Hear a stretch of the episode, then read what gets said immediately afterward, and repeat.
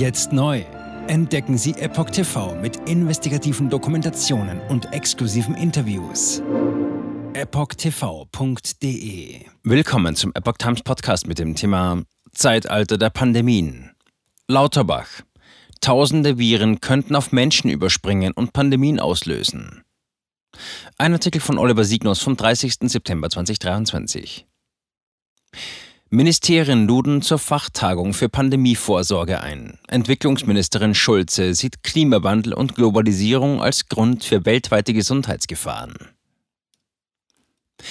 Wir kommen in das Zeitalter der Pandemien, weil durch Klimawandel und Zerstörung der Biodiversität es immer mehr Ausbrüche von Erregern in Menschen geben wird.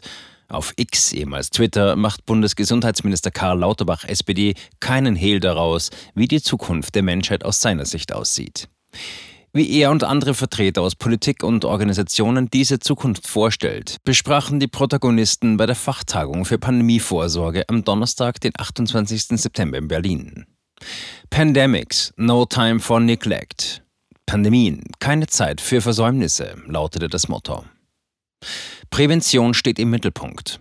Eingeladen hatten Lauterbach vom Bundesministerium für Gesundheit BMG und seine Parteifreundin Svenja Schulze, Bundesministerin für wirtschaftliche Zusammenarbeit und Entwicklung BMZ. Auf der Gästeliste standen mit Michael Ryan und Jeremy Farrer zwei Vertreter der Weltgesundheitsorganisation WHO. Aus deutscher Sicht waren neben den beiden Politikern die Psychologin Cornelia Betsch, Universität Erfurt, und Professor Dr. Johanna Hanefeld, Leiterin des Zentrums für internationalen Gesundheitsschutz am Robert Koch Institut dabei. Hinzu kamen Vertreter afrikanischer Organisationen und eine Vertreterin von Ärzte ohne Grenzen.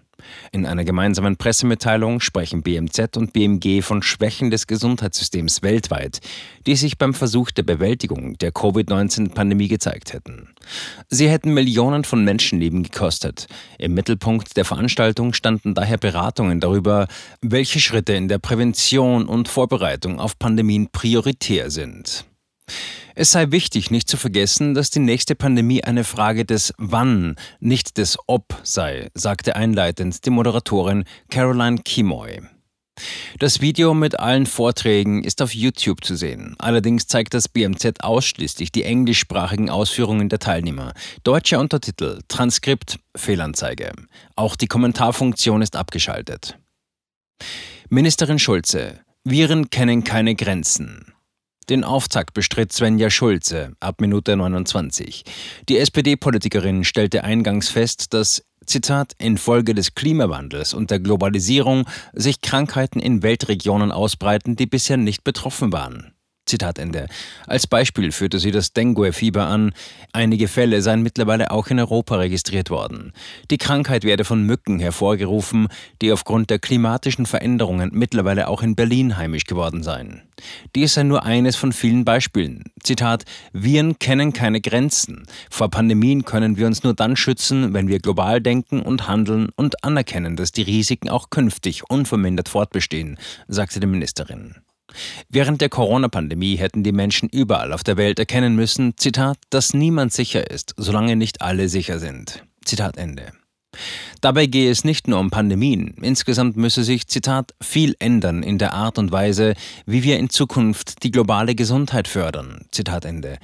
Schulze sprach in diesem Zusammenhang unter anderem von dem globalen Austausch von Daten und einer gerechten Verteilung von Impfstoffen. Pandemiefonds eingerichtet. Man müsse nun global aktiv bleiben.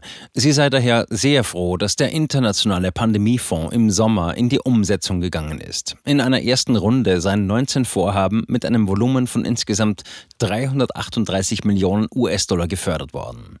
Davon profitieren laut Schulze nicht nur die 37 Länder des globalen Südens, in denen die Maßnahmen umgesetzt werden, sondern, Zitat, wir alle. Das müsse man mit Kraft weiterverfolgen, zusammen mit vielen weiteren Partnern wie der Weltbank, den regionalen regionalen Entwicklungsbanken, der WHO und weiteren UN-Organisationen.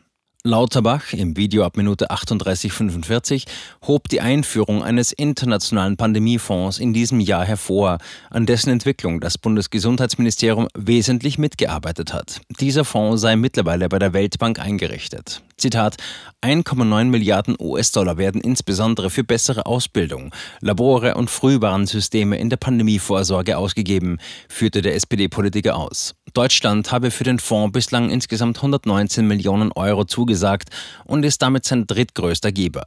Neben diversen weiteren Staaten gehören auch die Bill and Melinda Gates Foundation und die Rockefeller Foundation zu den Geldgebern des Fonds. Deutschland fördert laut Lauterbach auch den Aufbau einer lokalen Impfstoff- und Pharmaproduktion in Afrika. Bislang 550 Millionen Euro seien zur nachdrücklichen Unterstützung in dortige Vorhaben geflossen. Ziel sei es, dass die Afrikanische Union bis 2040 60 Prozent der benötigten Impfstoffe auf ihrem Kontinent produziere. Lauterbach. Europaweit 36 Millionen mit Long-Covid. Lauterbach sagte auch, dass die Pandemie für all die Menschen nicht vorbei wäre, die unter Long-Covid leiden würden. Exakte Zahlen habe man zwar nicht, man gehe jedoch davon aus, dass es allein in Deutschland zwischen einer und 1,5 Millionen Betroffene gebe. Europaweit könnten es 36 Millionen sein. Das hieße, dass jeder 30. Mensch mit langfristigen Folgen seiner Covid-Erkrankung zu kämpfen habe. Mit dem eingangs erwähnten WHO-Mann Jeremy Ferrer habe er eruiert, wie man künftigen Krankheitsausbrüchen begegnen könne, bevor sie zur Pandemie würden. Sie hätten darüber gesprochen, was wirklich fehlt, um auf eine neue Pandemie besser vorbereitet zu sein. Die Liste sei lang, aber ganz wichtig sei die Schulung junger Menschen für die Pandemie-Früherkennung und Überwachung. Dabei stelle er sich eine Gruppierung ähnlich der Fridays for Future Bewegung von internationalem Format vor. Der Minister behauptet auch, dass es ein Potenzial von 10.000 Viren gebe, die von Tieren auf den Menschen überspringen könnten. Wenn nur 10 oder 15 die Qualität für eine Pandemie hätten, dann müsste man bis zu 15 Pandemien vermeiden. Das wäre eine unglaubliche Aufgabe. Ein Problem seien auch Migration, Bevölkerungswachstum und Armut. Diese Risikofaktoren würden anwachsen. Zitat, und wenn wir uns nicht mit der Prävention beeilen, dann werden wir mehr Pandemien haben. Zitat Ende. Regierung für Änderung internationaler Gesundheitsvorschriften. In der Pressemitteilung der Ministerien heißt es weiter, dass der WHO als leitende und koordinierende Autorität in der globalen Gesundheit eine zentrale Rolle zukomme, um zukünftige Pandemien und andere Gesundheitsrisiken zu verhindern. Hierzu ist aus Lauterbachs Sicht eine wesentliche finanzielle Stärkung der internationalen Strukturen nötig. Angesichts der durch die Covid-19-Pandemie sichtbar gewordenen Lücken setze sich die Bundesregierung darüber hinaus dafür ein, gezielt Änderungen an den internationalen Gesundheitsvorschriften auszuarbeiten. Außerdem wolle sie im Zuge eines internationalen Pandemievertrags kollektive Maßnahmen und einen gemeinsamen Handlungsleitfaden zur Früherkennung, Prävention und Widerstandsfähigkeit gegenüber zukünftigen Pandemien festlegen. Jetzt neu auf Epoch TV. Impfgeschichten, die Ihnen nie erzählt wurden. Eine eindringliche und aufschlussreiche Dokumentation, deren Trailer YouTube nach drei Minuten entfernt hat. Schauen Sie für nur kurze Zeit die gesamte Doku kostenfrei. Jetzt auf epochtv.de. Ich war geimpft worden. Ich begann unkontrolliert zu zittern. Er verstarb 33 Tage später. Ich kann meinen Kopf nicht aufrecht halten. Dann brach ich zusammen, ganz plötzlich. Vom Start weg haben wir nicht die Bedingungen erreicht, die normalerweise erreicht werden müssen.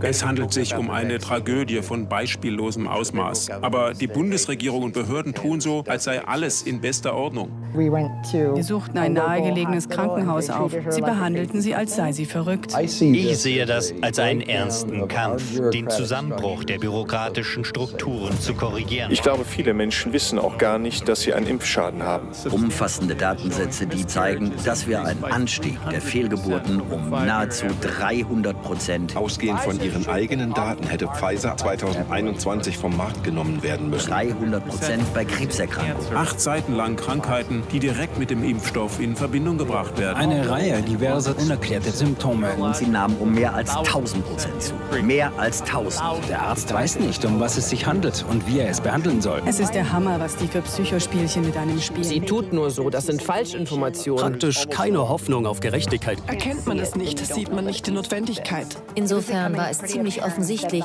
und das Krankenhaus wusste, dass etwas im Gange war.